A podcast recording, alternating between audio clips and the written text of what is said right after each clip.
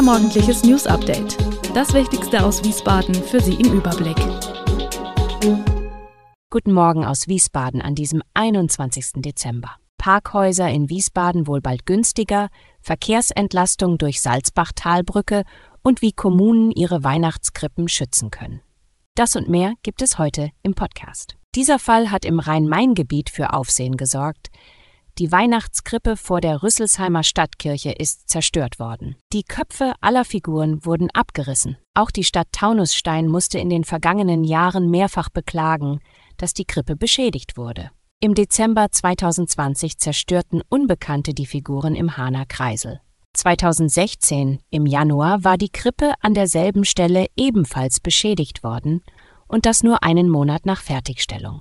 Die Krippe, die der Stadt zur kostenlosen Nutzung überlassen wurde, sei immer wieder repariert worden, teilt Moritz Zamsow, Sprecher der Stadt Taunusstein, mit. Durch die langjährige Nutzung, die Witterung, den Verschleiß der Auf- und Abbauten, die Lagerung und den Transport sei eine weitere Nutzung der Krippe mittlerweile aber nicht mehr möglich.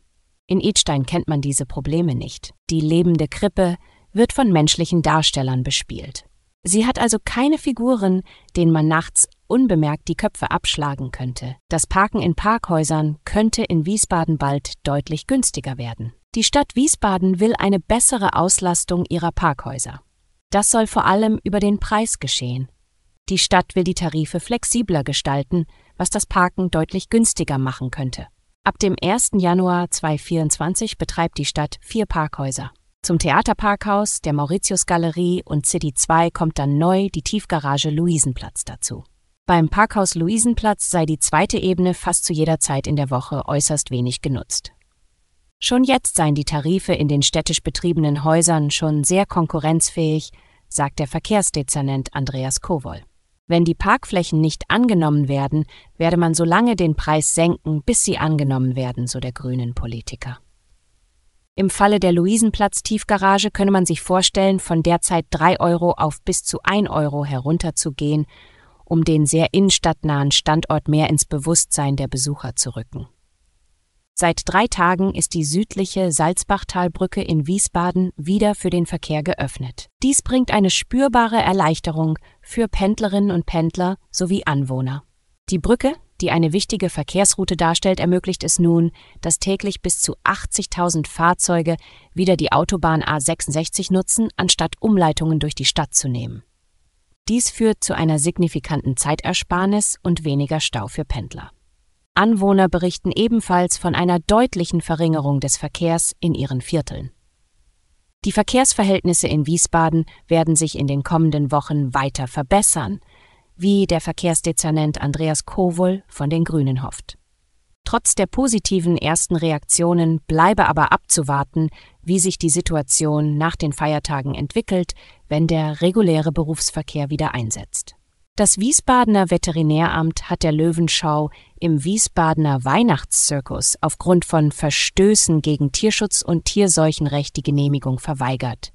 Diese Entscheidung erfolgte nach ausgiebigen Prüfungen und mehreren Besuchen vor Ort im Stadtteil Biebrich. Tierschutzdezernentin Milena Löbke erklärte, dass erhebliche Mängel festgestellt wurden. Dazu zählten unzureichende Qualifikationen des Dompteurs im Umgang mit den Löwen, und nicht artgerechte Unterbringung der Tiere. Diese Bedingungen führten dazu, dass der Auftritt der Löwen nicht genehmigt werden konnte. Löbke betonte die Notwendigkeit, zum Schutz der Tiere zu handeln. Der Veranstalter des Weihnachtszirkus unterstützte die Entscheidung der Stadt. Mit einem ganz späten Doppelpack hat Eintracht Frankfurt einen versöhnlichen Abschied in die Winterpause der Fußball-Bundesliga geschafft. Aurelio Buta und Robin Koch sorgten mit ihren Treffern in der Nachspielzeit für das schmeichelhafte 2:1 gegen Borussia Mönchengladbach und verhinderten einen erneuten Rückschlag für die Hessen im Kampf um die Europapokalplätze.